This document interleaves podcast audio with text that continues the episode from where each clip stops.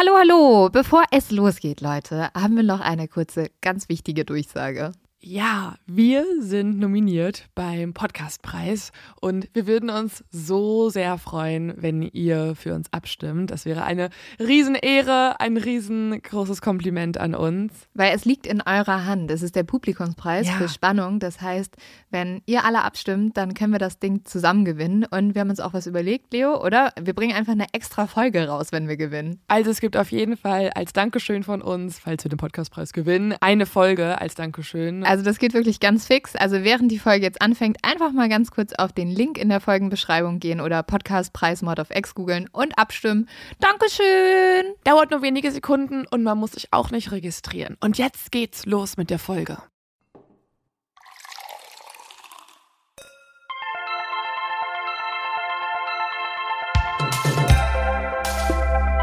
Mord auf X.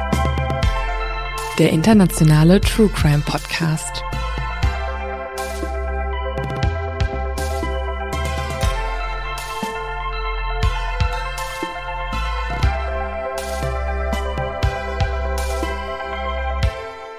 Hello. Da sind wir wieder angetrunken. Starten wir direkt den nächsten Ja. Und sorgen für ein bisschen gute Laune hier im Homeoffice oder in der Corona-Depression. Ich hoffe, ihr hattet alle noch genug Glück und Zeit, ähm, Alkohol einkaufen zu Ja, können. wichtigste Sache, Leute. Wenn schon mal die ganzen Kinder zu Hause bleiben, dann ähm, braucht man Alkohol. scheiß auf Toilettenpapier. Also wirklich, ihr könnt euch zur Not mit dem Waschlappen den Hintern Ja, abwischen. oder einfach direkt duschen. Oder duschen oder was weiß ich was. Pro-Duschen gibt's auch. Aber Amazon. neu- ja, liebe Grüße an Takan Bakshi, äh, der hat das schon bei Instagram promoted. Ähm, diese Po-Dusche ist, glaube ich, nicht schlecht. Aber Leute, Alkohol ist halt, es geht hier um unsere gute Laune, die Es in geht der hier um Gefahr unseren ist. Podcast. Ja, und das halt auch, ne? Das ist so essentiell. Apropos gute Laune, äh, eine Meldung, die Leo mir gerade rübergereicht hat, die mich gut zum Lachen gebracht hat, ist äh, unser zu dumm zum Verbrechen heute. Und zwar Wir müssen es eigentlich umbenennen. zu dumm, Zu dumm zum, ähm, Polizisten sein. zum Festnehmen. Ja, keine Ahnung. Aber ich finde es eher, ich finde es ganz charmant eigentlich. Nämlich die Behörden der US-Kleinstadt Puyallup haben äh, die Kriminellen darum gebeten, doch bitte ihr Geschäft oder ihre Geschäfte jetzt erstmal ruhen zu lassen aufgrund des Coronavirus. Sie haben sie mehr oder weniger zu einer Arbeitseinstellung aufgefordert. Und zwar haben sie das Ganze in einem Tweet gemacht. Aufgrund von lokalen Fällen von Corona fordert das PPD die Einstellung aller kriminellen Aktivitäten und allen ruchlosen Verhaltens auf äh, zu enden. Wir wissen ihre Kooperation bei der Eindämmung der Kriminalität zu schätzen und danken den Kriminellen im Voraus. Wir werden sie wissen lassen, wann ihr normales Verhalten sie wieder äh, ihr normales Verhalten aufnehmen können. Bis dahin Hashtag wascht eure Hände. Also äh, Hashtag don't steal, Hashtag Corona. ja, aber tatsächlich, Leo und ich haben eben kurz schon drüber gesprochen, ob es jetzt mehr zu Einbrüchen kommt oder nicht. Dann glaubt ja. Ja, weil halt irgendwie die Polizei ja wahrscheinlich auch mit Ausfällen zu rechnen hat. Andererseits sind auch alle Leute zu Hause. Vielleicht sind ja die meisten Verbrecher auch richtig harte Hypochondra und ähm, ja, haben sehr große Angst vor Viren und Keimen und Bakterien. Leute, falls bei euch jemand einbricht, jetzt zur Zeit, würde ich einfach ganz, ganz viel husten. Also einfach so einen trockenen Husten von euch geben. Vielleicht hauen die dann wieder ab. Das ist besser als jede Alarmanlage. Das ist wirklich gut. Vielleicht können wir so, ähm, Schnell, Geschäftsmodell. ja, Wir machen, äh, wir haben gerade den gleichen Gedankengang. Wir Eine bauen, Alarmanlage. Genau, das so ein Husten immer produziert. Ne? Das wäre halt auch richtig gut für, wenn du so nicht gerne sozial mit Leuten interagierst. das ist auch sehr gut. Oder wenn ja. du so ein Abteil für dich haben willst, dann drück- drückst du einfach auf so einen Knopf und dann so und dann ähm, schwupps sind die Menschen alle weg. Oder du hängst einfach so einen Zettel an deiner Haustür, so äh, bitte hier Abstand von der Tür halten. Ich habe Quarantäne. Corona, ich bin in Quarantäne. Ich finde, das musst du dann schon auch vor die Fenster und so machen. Du musst Sperrzone, Corona-Sperrzone, einfach vorhängen, Leute. Oh, wenn, solche ihr, Influencer, wenn ihr wenn Angst alle vor- wenn ihr Angst habt vor Einbrüchen, hängt jetzt vor eure Fenster den Begriff Corona-Sperrzone und wir sagen euch, kein Sicherheitssystem kann da mithalten. Keins. Das ist echt, das revolutioniert den Sicherheitsdienst. Ja. Übrigens, Leute, ähm, ich weiß nicht, ob ihr es schon in der letzten Folge gehört habt und ich hoffe, dass ihr es hört. Im Gegensatz zu allen anderen Menschen bin ich wieder gesund. Also Corona hat angefangen und ich habe euch ja wirklich, glaube ich, drei Wochen voll gerotzt, voll gehustet. Wir haben schon so iTunes-Reviews bekommen. Warum verstellt da die eine so komisch ihre Stimme? Ich war einfach krank. Ich war wirklich drei Wochen lang krank. Ähm, ich, Ich hoffe, möchte gerne wie eine Kranke klingen. ja, äh, ich Steht hoffe, jetzt hört ihr mich wieder ganz Wollen wir normal. anstoßen? Ja, cheers. Auf deine Gesundheit in Zeiten von Corona Ja, auf jeden und Fall. hoffentlich auf eure Gesundheit. Ja, immer. Jetzt wirklich wie die alten Omis Gesundheit. geht vor alles. Ja. Hätte man auch nicht gedacht, dass man nochmal so, so eine Mail beendet mit bleib gesund oder Bleib gesund. ich Aber- wünsche dir viel Gesundheit. Oh, mir hat heute, ich habe mir heute noch einen Kaffee to go geholt und dann meinte der Typ so, ja, bleiben Sie gesund. Und ich war so richtig so, oh, ja, Sie auch. Hier ist meine Handynummer. Wollen wir Freunde sein? Ich finde, das macht immer so, so Krisensituationen. Dann will man so, will man mit allen Freunde sein. ist echt crazy, ne? Ja. Und ich finde vor allen Dingen, wenn man so in der Öffentlichkeit, also falls sich noch irgendwer in der Öffentlichkeit befindet, aber es hat also jetzt mittlerweile ja nicht mehr, aber so vor drei, vier Tagen war ja man doch noch mal draußen irgendwie. Und wenn man dann irgendwie laut am Telefon mit seinen Eltern darüber gesprochen Ja. hat, dass keiner die Oma besuchen darf, dann finde ich, dann ist es okay, wenn alle einem zuhören, weil alle das ja, Ja. mitfühlen können. Man fühlt sich direkt so, ich habe gerade die Gespräche, die ihr auch wahrscheinlich alle habt. Alle nicht die Omis besuchen. Aber apropos Omis, wenn es bei euch im Haus alte Leute gibt, dann klingelt da doch mal und fragt, ob ihr helfen dürft. Ich habe zum Beispiel, ich bringe jetzt für eine Oma in meinem Haus, da bringe ich immer die Einkäufe und stelle die einfach vor die Tür. Und ich fühle mich wie der beste Bürger ganz Deutschlands. Ich warte auch so ein bisschen noch auf meine Medaille. Ja, ne? Ich dachte Ja. auch schon so, ich glaube, man müsste jetzt sich irgendwie äh, predigen. Merkel Ja. sollte sich höchstpersönlich bedanken. Ich hoffe, es wird bald eine Bundeskonferenz nochmal. Also der. Friedensnobelpreis, Leute, wenn Greta den nicht kriegt, finde ich, sollte ich an zweiter Stelle stehen. Finde ich auch. Also, Also, erster say. Tipp mit den Einbrechern. Diese Ja. geniale Idee der Sicherheitssysteme. Nun die Taschen, die du vor die Tür der Oma in deinem Haus stellst. Es ist unglaublich. Lynn, warum habe ich diese Ehre, diesen Podcast mit dir zu machen? Ich weiß auch nicht, Leo, weil du mir Wein einschenkst. Obwohl der von dir gekauft wurde. Aber ich Ja. schenke ihn dir ein. This is gold. Ja, Ähm, also wie gesagt, wir haben ja schon den Teil 2 des Manson, der Manson Family aufgenommen. Und jetzt machen wir direkt weiter mit Teil 3. Also wir sitzen eigentlich seit jetzt ein paar Stunden in diesem Zimmer hier und unterhalten uns über Manson, haben uns auch schon irgendwie irgendwelche Videos vorgespielt und trinken sehr viel Wein. Deswegen Ja. starten wir direkt ein bisschen, ganz bisschen angetrunken in den nächsten Teil. Aber ich finde, für Manson brauchst du das. Also Für Manson brauchst du das. schenkt euch einen Kakao ein, macht einen Schuss rum rein, äh, nimmt einen Wein. Yo. Ja, und weiter geht's. Und zwar haben wir ja in der letzten Folge ein bisschen drüber gesprochen, wie hat, wie sind die Leute zu Charles Manson gekommen, wie ist Charles Manson selbst groß geworden. Und wir haben auch vor allem damit geendet, dass äh, Sex anscheinend eine sehr große Rolle in dieser Sekte gespielt hat und auch vor allem für Charles Manson. Und ich möchte auch direkt mit einer Geschichte starten, die jetzt vielleicht gar nicht mehr so lustig ist und die ich ziemlich krass finde. Nämlich dieser Paul, der ehemalige, also das war ja ein ehemaliges Mitglied der Manson Family, von dem ich jetzt auch schon viel erzählt habe, der hat nämlich gesagt, ähm, Charlie stand vor allem auf Jungfrauen und er wollte, dass sie ohne ihre Einwilligung entjungfert werden. Er hat dann auch gesagt, Er stand also auch auf Vergewaltigung. Mhm, Genau, er, dieser Paul hat gesagt, viele haben sich gewehrt, man musste sie oft bewusstlos schlagen, so war das eben. Und das finde ich einfach super krass. Also, und es gibt auch eine Frau, die davon erzählt hat, äh, Diana Lake heißt die, die hat gesagt, als ich Charlie kennenlernte, überschüttete er mich mit Liebesbekundungen. Es fühlte sich so gut an.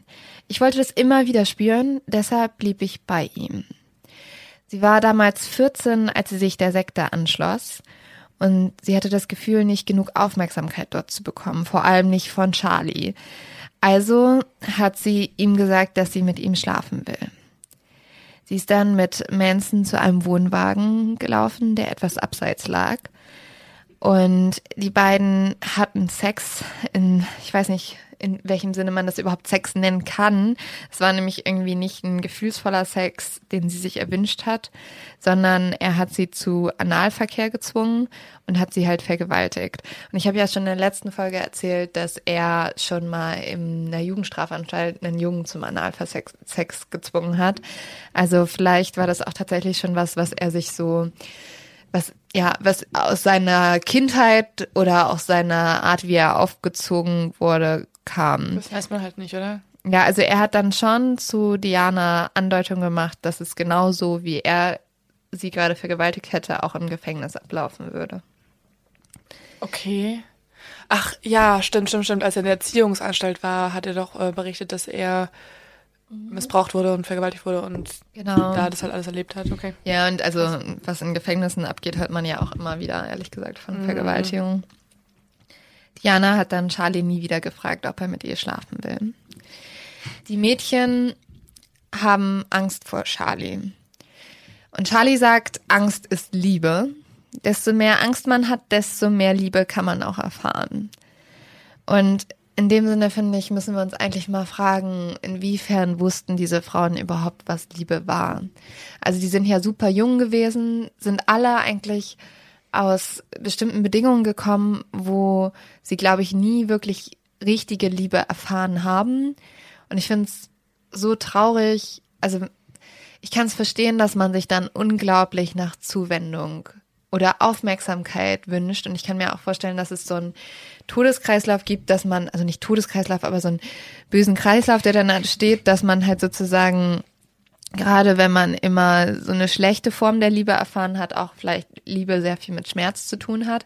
Aber ich finde es einfach, oh, ich wünschte mir einfach, diese Mädels hätten einen Typen kennengelernt, der sie aufrichtig geliebt hätte und mit dem sie einfach glücklich geworden wären. Und nicht diesen dummen Menschen da.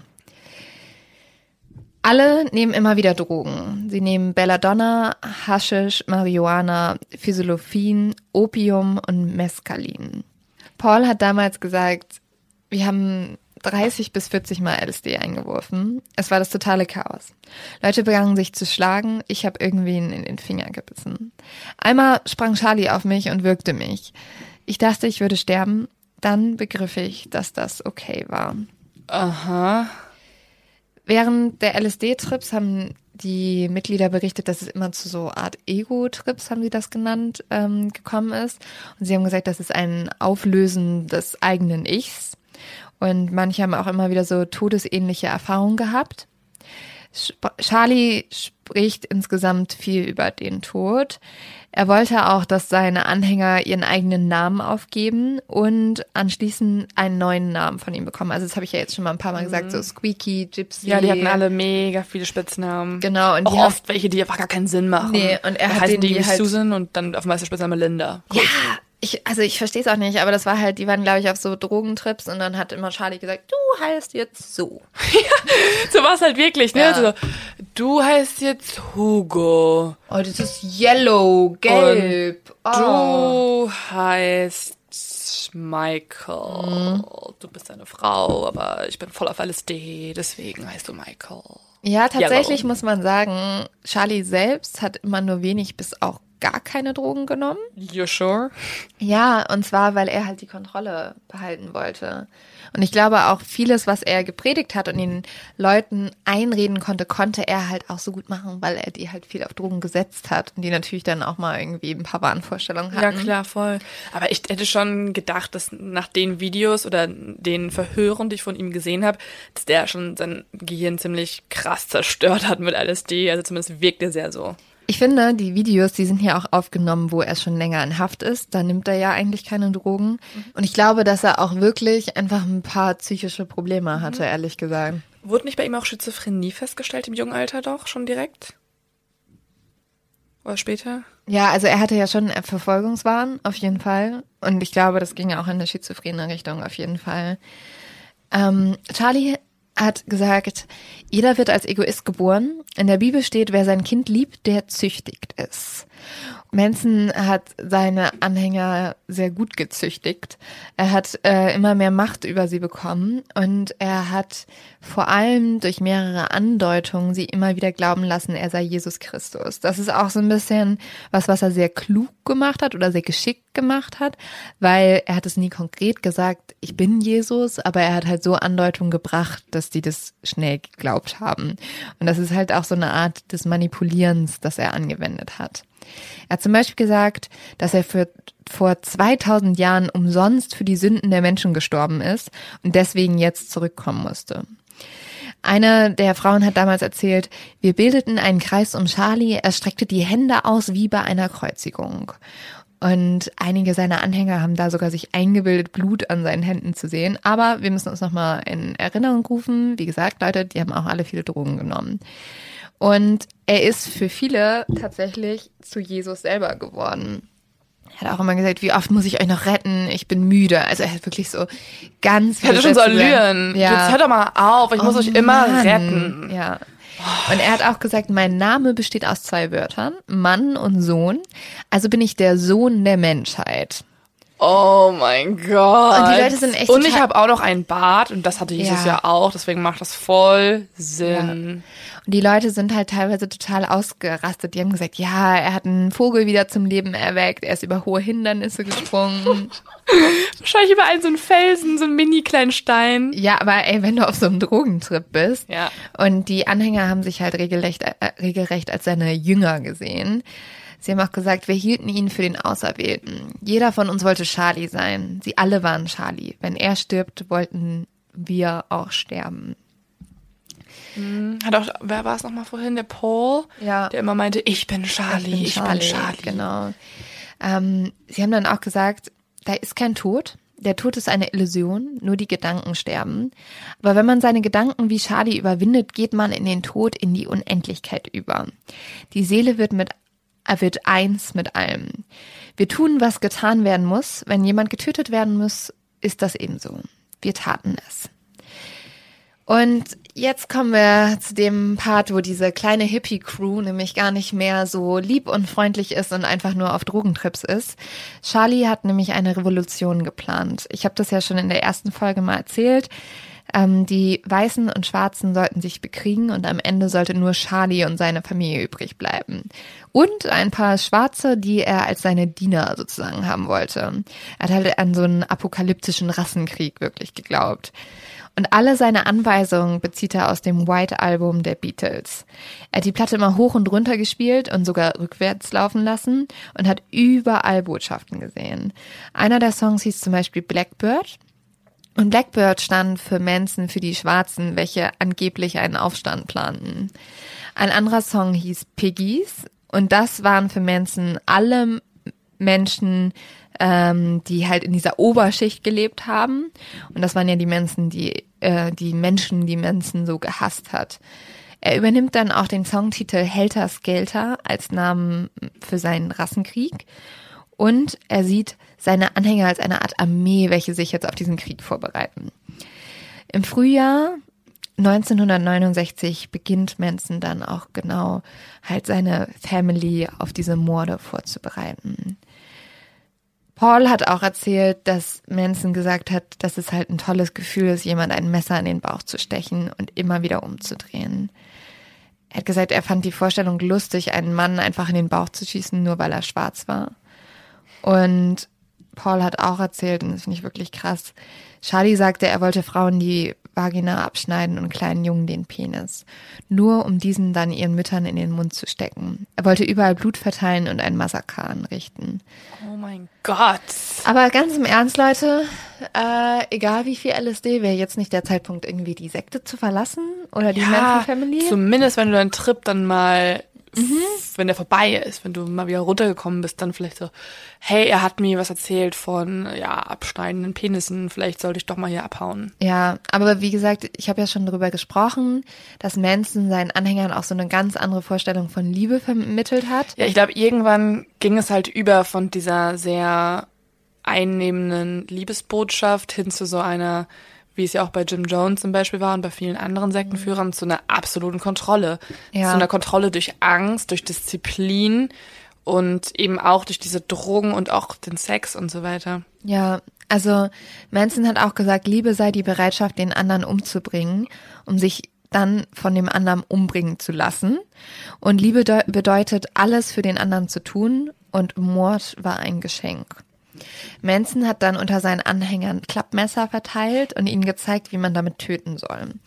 Er hat dann immer auf den Hals und die Genitalien gezeigt und gesagt, sie sollen das Messer in der geballten Hand halten und so hat er es halt im Gefängnis gelernt gehabt. Manson unterteilte die Family in zwei Gruppen. Den Mädchen hat er beigebracht, was die verletzlichsten Stellen der Männer wären. Und das Ziel war immer, so viele lebensbedrohliche Stellen wie möglich zu treffen. Er hat mit denen dann auch Anschleichmissionen geübt. Vor allem die Mädchen sollten probieren, sich möglichst unauffällig an bestimmte Orte heranzuschleichen.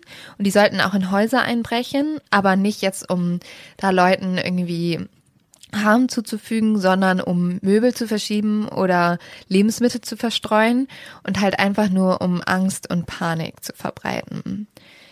Im Juli 1969 hatte Manson bereits einen großen Waffenvorrat angelegt und hat seine Anhänger mit dem allerersten Mord auf eine Probe gestellt. Gemeinsam mit Bobby Beausoleil, einem seiner Anhänger, suchte Manson Gary Hinman auf. Die Manson Family hatte bisher immer Drogen bei Gary Hinman gekauft. Allerdings war Manson diesmal mit der Ware unzufrieden. Bobby hat dann Gary bedrängt, die äh, der Familie halt sozusagen das Geld für die Drogen zurückzugeben. Und Gary hat gesagt, er hat es nicht mehr. Bobby meinte auch, er hätte ihm das geglaubt, aber Manson hat ihm dann das Gesicht aufgeschlitzt. Sie sollen ihn drei Tage lang gefoltert haben, bis Bobby schließlich Gary erstochen hat. Anschließend geht Bobby für den Mord ins Gefängnis. Er kriegt zuerst die Todesstrafe, was später in eine lebenslängliche Haft umgeändert wird. Im Nachhinein hat er die Tat bereut. Er sagt, Gary hätte es nicht verdient. Er war ein netter Mann und ein höflicher Mann. Manson sieht den Mord als Beweis dafür, dass die Family bereit ist für den endgültigen Krieg. Keine zwei Wochen später schickt Manson seine Anhänger zu Sharon Tates Haus. In der Nacht auf den 8. August ermorden die Manson-Anhänger Sharon Tate und ihre Freunde. Und jetzt ist natürlich die Frage, warum haben sie ausgerechnet Sharon Tate ermordet?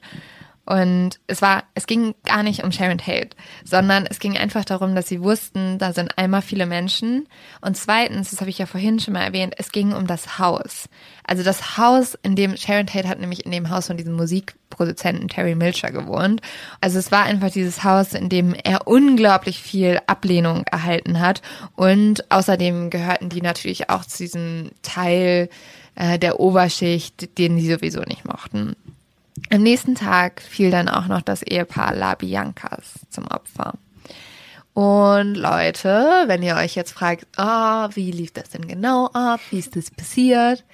Hört euch mal die erste Folge an, Friends. Da erzählen wir das alles ganz in Ruhe.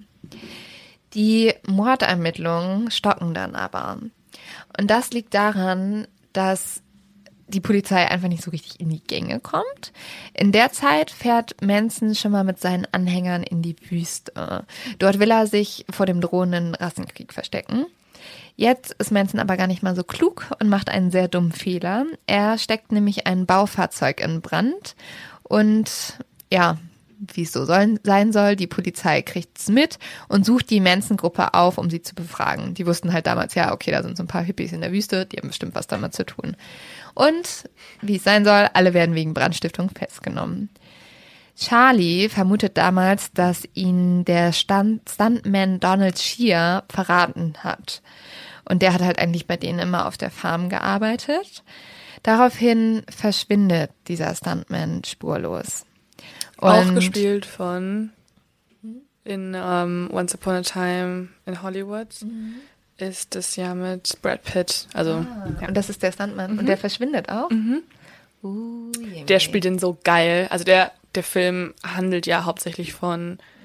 dem Stunt, also über das Leben des Stuntmans geht das Ganze und dann, äh, also ich finde es eigentlich ganz cool, weil es halt nicht so, es startet nicht mit der Sektor, mit Manson mhm. direkt, sondern der ganze Film, die Hauptperson, der Hauptprotagonist ist halt der Stuntman. Ah. Und dann erzählt man es aus der Sicht so ein bisschen. Ach, Deswegen auch krass, weil ich habe es, als ich es geguckt habe, wusste ich nicht die ganzen Einzelheiten mhm. über Manson. Ich wusste so ein paar Sachen, wie man es irgendwie mitbekommt, aber dass das ein Teil ist der Morde, die dort mhm. passierten, wusste ich nicht. Und ich finde es ganz cool, dass das von Tarantino so ein bisschen dass die Perspektive da verschoben wurde. wurde. Ja. Aufgabe aber aus einer anderen, also aus dieser einen Perspektive von ja. dem Stuntman. Auf jeden Fall.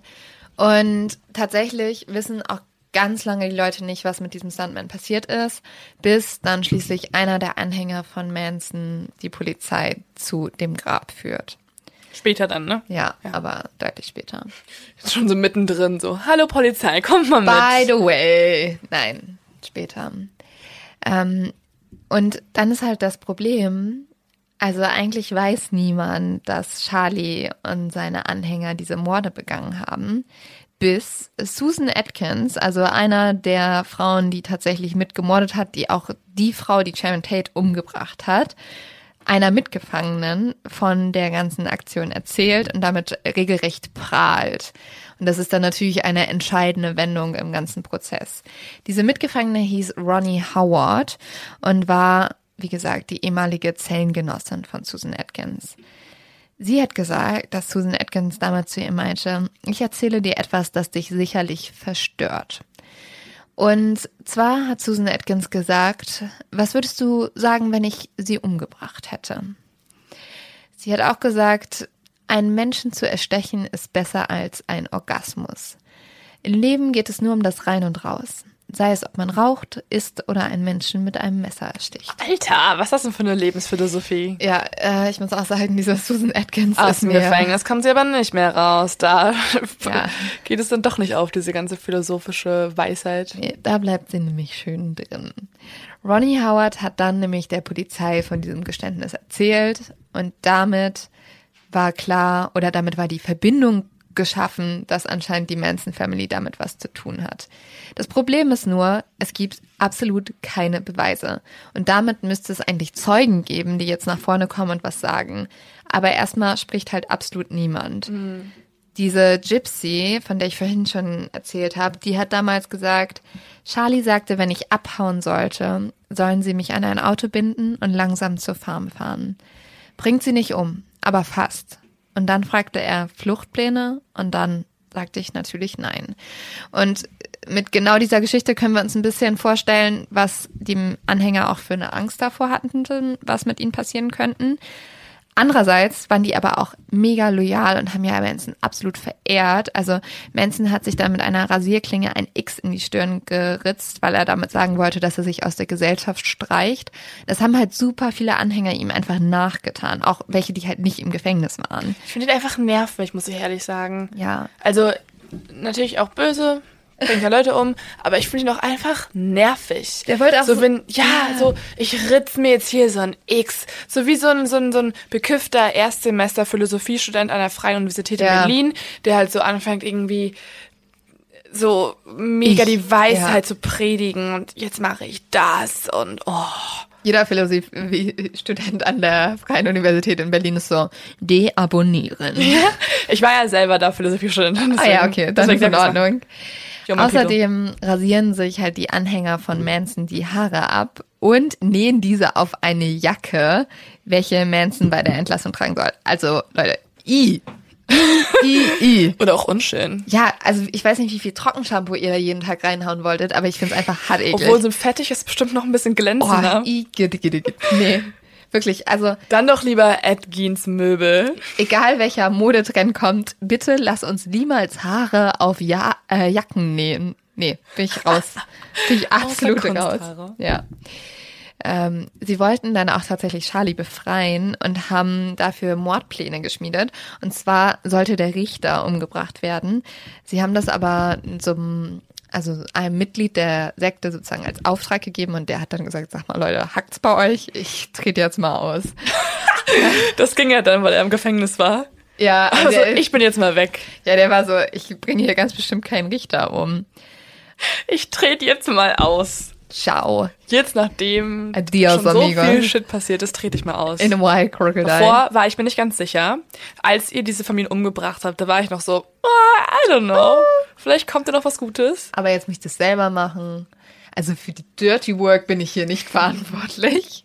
Denkt ihr, wer ich bin? Äh, Charles Manson, Sekten. Okay, Leute, also wir machen jetzt mal weiter. Und zwar ähm, kam dann der entscheidende Punkt. Charles Manson ist tatsächlich sozusagen gefallen, und zwar damit, dass mehrere Anhänger ausgesagt haben.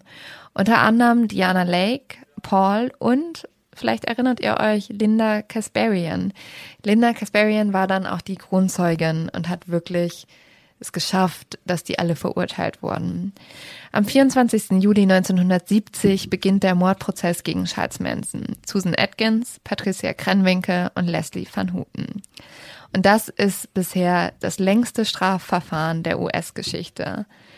Der Prozess ist dabei absolut bizarr. Also Charles Manson hat auch dieses Mediengeschehen total gesucht, worauf die sich natürlich immer, immer wieder ähm, geschmissen haben. Und die Frauen haben auch immer gesagt, der ist unschuldig, wir sind nur schuld. Und Manson hat diese Aufmerksamkeit absolut genossen. Also er hat da so ein Schauspiel draus gemacht. Wirklich, wenn ihr euch diese Videos anguckt, der liebt, liebt es. Mhm. Und ähm, und auch mehrmals sein Äußeres verändert, hat beantragt, sich selbst zu verteidigen. Das durfte er dann am Ende nicht. Und er hat sich, wie gesagt. Das zeigt ja auch, wie narzisstisch er ja. eigentlich ist, oder? Dass er sagt so, ich brauche keinen studierten Anwalt, ich mache das selbst. Ich glaube, der wollte auch einfach noch mehr, gibt mir noch mehr Redezeit. Gibt ja, mir noch mehr ja, ja. Möglichkeit, mich zu präsentieren. Und er hat sich dann auch ja dieses X in, in, auf die Stirn gebrannt und später hat er das in ein Hakenkreuz abgeändert. Und warum? Also, als eine Reporterin ihn gefragt hat, warum, hat er gesagt, ja, Nazis waren doch auch Menschen. Also wenn, wenn du mich fragst, warum, Aufmerksamkeit. Nochmal ja. viel, viel mehr Aufmerksamkeit. Und auch irgendwie wie so ein, also ich weiß ja nicht genau, ob er wirklich dann hinter den Werten der Nationalsozialisten stand, aber ansonsten auch einfach so, ich will provozieren ja. aus, den, aus der Intention. So, ich will genau das machen, was ihr alle für falsch empfindet. Ja, auf jeden Fall. Und man kann sich vorstellen, diese Verhandlung ist halt komplett zur Show geworden. Und unter anderem auch wegen den Mitangeklagten, nämlich Susan Atkins, die war zu dem Zeitpunkt 21, Leslie Van Houten, die war 19 und Patricia Krenwinkel waren 22 und wir können halt wirklich sagen, ja, die haben sich ein bisschen aufgeführt, als wären sie die drei Todesengel für Charlie. Die haben immer wieder gelacht, die haben geflirtet mit den Leuten im Gerichtssaal, gesungen, gekichert und haben halt nochmal dieses ganze Spektakel voll aufgedreht. Und was noch krasser ist, während Manson angeklagt wird, sind seine Anhänger alle noch in der Wüste auf der Farm und lassen zu, dass ein Kamerateam zu ihnen kommt und ein Dokumentarfilm dreht. Übrigens, die meisten Zitate, die ich erzählt habe, sind genau aus diesem Film. Und darin merkt man dann auch, wie besessen die Menschen von diesem Mann sind. Sie sind nämlich tatsächlich immer noch bereit, für ihn in den Krieg zu gehen. Sie halten Messer hoch, Pistolen, sprechen dabei in die Kamera und sagen unter anderem wie Sandy Good, die wurde Sandy genannt, ähm, man muss dazu sagen, diese Frau ist schwanger. Und dann fragt sie die Reporterin, was denkst du darüber, dass Manson und seine Anhänger eine schwangere Frau umgebracht haben? Die sagt dann wie so eine Wahnsinnige. Meine Sicht der Dinge hat sich verändert, als ich davon hörte. Mir wurde klar, dass ich jetzt ihr Baby in mir trug.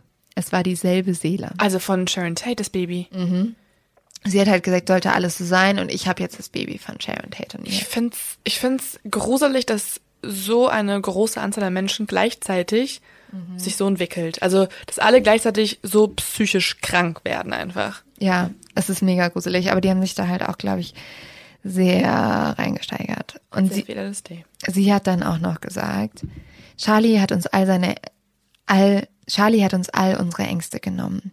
Wenn er entlassen wird, beginnt die Revolution. Er ist das Licht. Und das ist schon nach den Morden, das ist schon, wo er angeklagt wird. Und da sehen wir auch nochmal, diese Anhänger waren bereit, alles für diesen Mann zu tun. Ja, alles. Die lassen sich einfach nicht mehr ja. zur Vernunft bringen.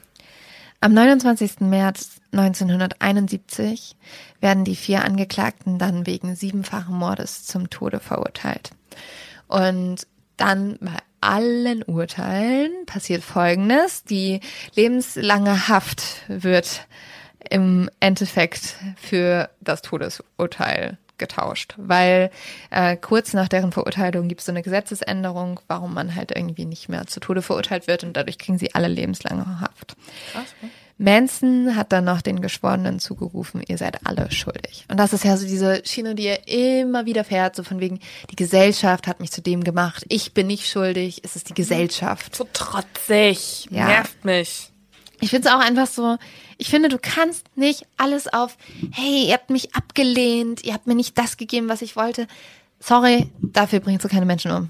Also wirklich finde ich nicht, kann ich nicht nachvollziehen. Ähm, man kann sich vorstellen, dass diesen Ruhm, diese Verehrung, die Manson hatte, von einigen Anhängern nicht im Gefängnis von allen so geteilt wurde. Und deswegen wurde er auch einmal von einem Mithäftling mit Benzin überschüttet und angezündet und hat sich dabei schwer verbrannt. Also die Taten, die er begangen hat, also wirklich eine schwangere Frau ermorden zu lassen, hatten natürlich auch alle geschockt und hat ihn wirklich bei allen Menschen, sogar bei Leuten im Gefängnis, zum Bösen werden lassen. 2014 ist Manson 80 Jahre alt und trotz allem will ihn eine Frau heiraten, nämlich die 26-jährige Afton Elaine Burton. Und sorry, ich verstehe es einfach nicht. Ja, das ist, Also, das ist wie wir auch schon in der aller, allerersten Folge dieses Podcasts über, oh Gott, das Wort ist schwierig, Hybrostophilie Hybrostophilie. Hybrostophilie. Genau, also Frauen, die sich gerade von diesen, oder Männer. ja, oder Männer, die sich gerade von Menschen angezogen fühlen, die halt irgendwie Verbrechen begangen haben. Hey, wir müssen auch noch so dringend über Ted Bundy reden. Ah. Ja, so auf jeden dringend. Fall. Schreibt uns doch mal, weil wir sind uns ein bisschen unsicher. Wollt ihr diese großen Fälle haben? Oder lieber, lieber solche, die ihr noch nicht so viel kennt? Ja. Oder beides? Oder wir machen es trotzdem. Wir machen es trotzdem. Weil ich einfach mit dir darüber reden möchte. Ja, ist wurscht. Ähm, und tatsächlich ähm, muss man jetzt auch bei der Dame sagen, es war, ich weiß nicht, ob das nur Liebe war. Nämlich eine Bedingung der Heirat war, dass sie eine Bestätigung von Manson kriegt, dass sie nach seinem Tod seinen Körper ausstellen darf. Ja, und da, Leute, ganz im Ernst, Money, Money, Money, die Kasse Oder, klingelt. oder sie denkt, dass er auch so der Gott ist und sie möchte so seinen Körper so wie so ein, hier ist das Ja, Denkmal, bitte, aber sie wollte ja kommt auch- die her und predigt Sie wollte auch, betet. dass sie das so anderen Leuten zeigen kann. Also sie wollte damit schon Fettkohle machen, auf jeden Fall. Oder sie war Jägerin und stand voll darauf, ihre Beute auszustopfen und danach so. Okay. Das ist äh, Jagen im Dating-Sinne, im ganz anderen, ja. Aber Manson hat das halt auch durchschaut und hat daraufhin die Ehe aufgelöst. Und er ist am 19. November 2017 mit 83 Jahren an Darmkrebs gestorben. Ähm, ich habe auch noch mal geschaut, weil das hat mich tatsächlich auch sehr interessiert, was jetzt aus seinen Anhängern geworden ja, ist. was machen die heutzutage? Ja, weil die sind nicht alle tot, außer Susan Atkins. Die ist nämlich 2009 mit 61 Jahren im Gefängnis an Krebs gestorben. Dann gab's ja aber auch noch diese Catherine Scher, die Gypsy, die, von der habe ich ja auch öfters erzählt. Die hat zum Beispiel, und da sehen wir auch noch mehr, was diese Manson-Anhänger alles getan haben eigentlich, um auch Manson zu befreien. Die ähm, hat eine mögliche Zeugin auf einen Trip nach Hawaii eingeladen und dann da versucht, mit einer Überdosis LSD zu vergiften, damit sie stirbt.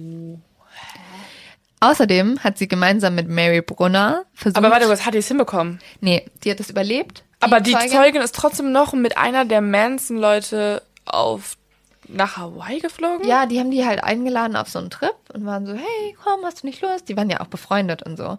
Und dann hat sie da versucht, die zu vergiften und dann ist die Zeugin zurückgeflogen und hat ausgesagt. Okay, okay, damit die dann, okay, ja. Ja. Und gemeinsam mit Mary Brunner hat Gypsy auch noch versucht, 1971 ein Lagerhaus zu überfallen und 150 Schusswaffen zu klauen. Damit wollten sie ein Flugzeug entführen und Manson damit freipressen. Das hat aber nicht so gut geklappt. Nämlich durch diesen Überfall wurden sie festgenommen und sie kam ins Gefängnis. Dort hat sie einen Sohn bekommen und ist dann 1975 freigenommen gekommen. Heute ist sie Christin, tiefgläubig und setzt sich gegen Sekten ein und hat auch ähm, sehr schlecht über alles gesprochen, eigentlich, was in dieser Sekte abgegangen ist. Krass, dass sie freikommt und wow. Ja. Und jetzt habe ich ja eben schon über Mary Brunner geredet. Ähm, die hat sich auch, also die wurde auch durch diesen Überfall auf das Lagerhaus festgenommen und hat sich dann aber auch von der Sekte distanziert und hat sogar, die hatte damals durch ihre Taten äh, das Sorgerecht für ihren Sohn verloren, das hat sie wiederbekommen. Leslie Van Houten, die finde ich sogar eine noch der krassesten Frauen. Also die hat auch mit die Morde begangen. Die war 19 Jahre alt, als sie sich Manson angeschlossen hat und Schönheitskönigin. Also die hatte wirklich eigentlich ein ganz gut funktionierendes Leben. Und ähm, ja, die sitzt immer noch im Gefängnis und die soll anscheinend auch immer wieder Drohbriefe von Manson selbst bekommen haben. Aber warum kommt denn, warum sitzt denn die noch im Gefängnis, während die andere Äh, die andere zum freikommt? Beispiel hat ja nicht, äh, war ja nicht bei den Morden dabei. Ah, okay. Gypsy okay. war nicht bei den Morden dabei, Ja. aber Leslie van Houten schon. Genauso wie Patricia Krenwinkel. Und die war ja mit Susan Atkins eine der Frauen, die am schlimmsten eigentlich diesen Mord an, äh, an Sharon Tate und ihren Freunden begangen hat. Und die hatte deswegen auch bereits 13 Gnadenversuche, sitzt immer noch im Gefängnis und die nächste Möglichkeit für sie freizukommen ist 2022 und man rechnet nicht damit, dass das passiert. Und sie ist anscheinend die Frau, die bisher am längsten von allen Frauen im Gefängnis sitzt. Dann gab's noch Charles Watson, in dem habe ich auch in der ersten Folge habe ich viel über den gesprochen. Das war der Mann, der diese ganzen Morde begangen hat. Ah, der Und- ist bei Mindhunter. Genau, der, ja. Und der wurde eigentlich auch zur Todesstrafe verurteilt, aber das wurde ja geändert. Der hat in der Haft nochmal geheiratet und sogar vier Kinder gezeugt und ist aber auch immer noch im Gefängnis. Oh mein Gott, ist, sein Kind will ich auch nicht sein. Und dann gibt's noch Lynette Fromm, die Frau, die den wunderschönen Namen Squeaky hatte. Die hat auch äh, eine sehr äh, brisante Karriere hingelegt. Sie wurde nämlich 1975 vom Secret Service verhaftet, weil sie anscheinend versucht hat, den damaligen Präsidenten Gerald Ford zu ermorden. Sie hat dann auch lebenslänglich bekommen, ist aus dem Gefängnis aber nochmal geflohen 1987, weil sie gehört hat, dass Manson anscheinend Krebs hat. Und dann war sie so äh, traurig und dachte, sie sieht ihn nicht mehr und ist deswegen extra aus dem Gefängnis geflohen. So viel Aufwand. Mhm. Und die Dame ist mittlerweile frei. Die wurde nämlich 2009 auf Bewährung entlassen, was mir Angst macht, ehrlich gesagt. Krass, aber auch wie ähm, ja bemerkenswert, dass sie dann nicht wegen der äh, Sekte beziehungsweise der Manson-Morde verhaftet wird, sondern wegen einer anderen Geschichte danach. Ja, aber muss man sich auch fragen, hatte das vielleicht noch was mit der Manson-Familie zu tun? Ja, Keine wahrscheinlich Ahnung, dann, oder? Ja. Ähm, Ist ja auch wieder gegen die gegen die Elite. Ja, was ich irgendwie total heftig finde, jetzt wo ich mich mit Manson so viel beschäftigt habe und mit diesem, mit dieser Person beschäftigt habe und eigentlich, also ich, für mich ist es einfach auch wirklich ein verlorener Mensch eigentlich, ein schrecklicher Mensch, jemand, Jemand, der sehr früh psychische Hilfe benötigt ja, und hätte. total wahnsinnig war und echt so, keine Ahnung, also ich finde es auch nicht eine beeindruckende Person, aber es ist ja danach regelrecht, und das ist ja heute noch so, zu einer Verehrung von ihm gekommen.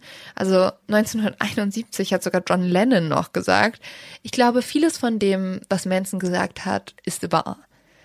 Und, ey, sorry. Naja, wenn er so Aussagen macht wie Liebe ist gut, dann würde ich auch sagen, dass es war.